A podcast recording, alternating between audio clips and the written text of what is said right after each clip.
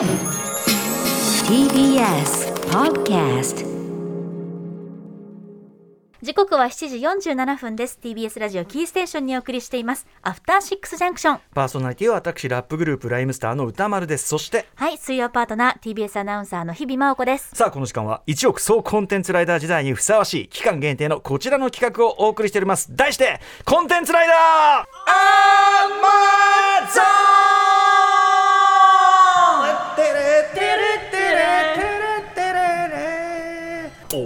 空に聞け。俺の名はアマゾンライダー。ここにあり。はいすいません。カティサークムードで、ね、お送りしているわけでございます。やったー。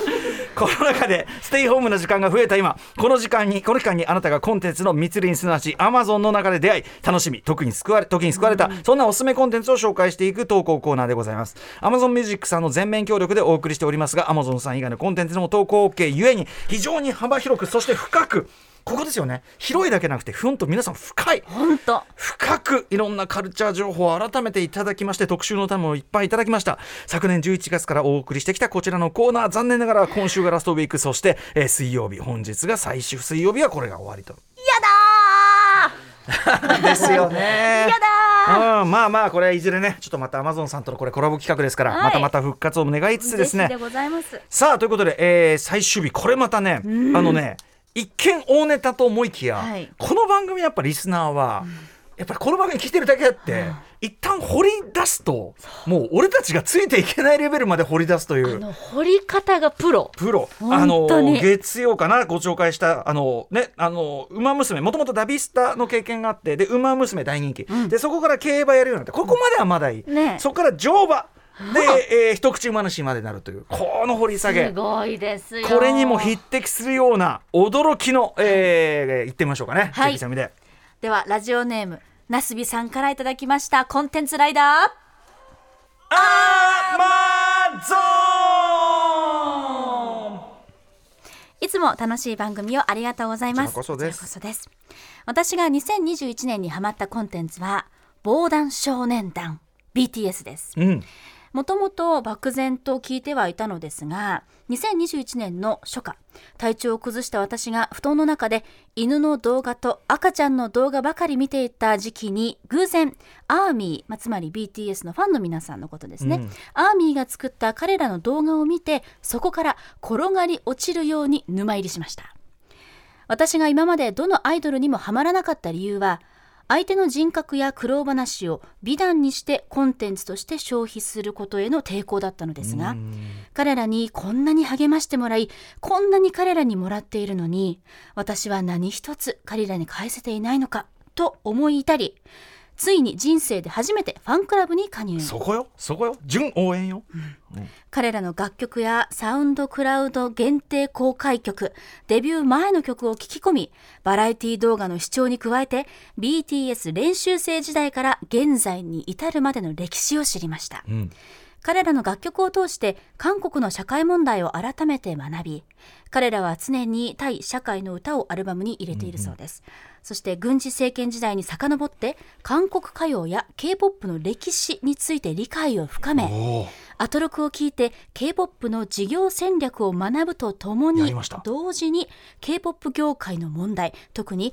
メンタルヘルスの問題も考え始めました。確かにね読書好きのリーダー RM を筆頭にメンバーたちが読む本も読み漁りアルバムコンセプトのヘルマン・ヘッセの「デミアン」を読み直し、ユング心理学の本を取り寄せ韓国と日本の歴史的政治的問題を学び直し、うん。彼らが声明を出した BLM ブラック・ライブズ・マターについてもっと知らなければと現代思想 BLM 特集号を精読し、うん。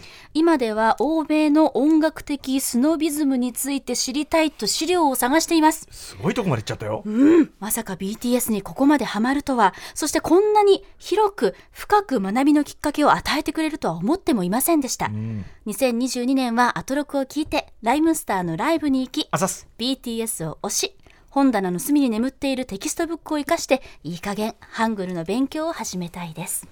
これよ。すごい。BTS にねまあ、ファンになってアーミーになる、はい。これはまあいいよ。その世界的なねもちろんもう今や人気者ですから、ええ。もうなんか k p o p のというよりはね、うん。もう世界的スーパースター BTS なんだけどそれ自体も全然素晴らしいことだけども、そこからのこの掘り下げ、本当ですね。これファンの鏡っていやいうか本当に。このセリフ私は何一つ彼らに返せないのかと思ってファンクラブ、ね、僕は嬉しい。確かにそのね、あのいろんなそういうさ人間ねその人間そのものを消費する面っていう見方ももちろんできる。そのそういうあのところに対する危惧というのは非常に正しいんですけど、ナスビさんアイドル産業もね、でもやっぱりファンとしては純粋な応援の気持ちこれこそがですねあの最も美しい形だし、そして何より僕すごいなと思うのはその BTS が開いといた窓っていうのをきっちりそこから掘り下げていくわけですよ。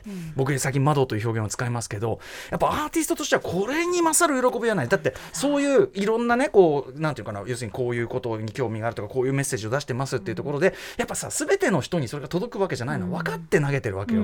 なんだけど一部の人でもそれを100%どころか200%受け取ってそこから掘り下げてこうしてくれました。一番嬉しい。それが。だからめちゃくちゃこれはもう BTS 耳入ったらこんな嬉しいアーミがいるな喜ぶと思うしさしっかり BTS の皆さんに返せてると思う。その通り。このもうすべてが、うん。行動が行動が。アクションが思いが。向こうからすればありがとうってことになると思うよ。本当にね。素晴らしいしやっぱりさすがアトロクリスナーといったところでしょうか、ええ。これはね。ええええええリリリリとね。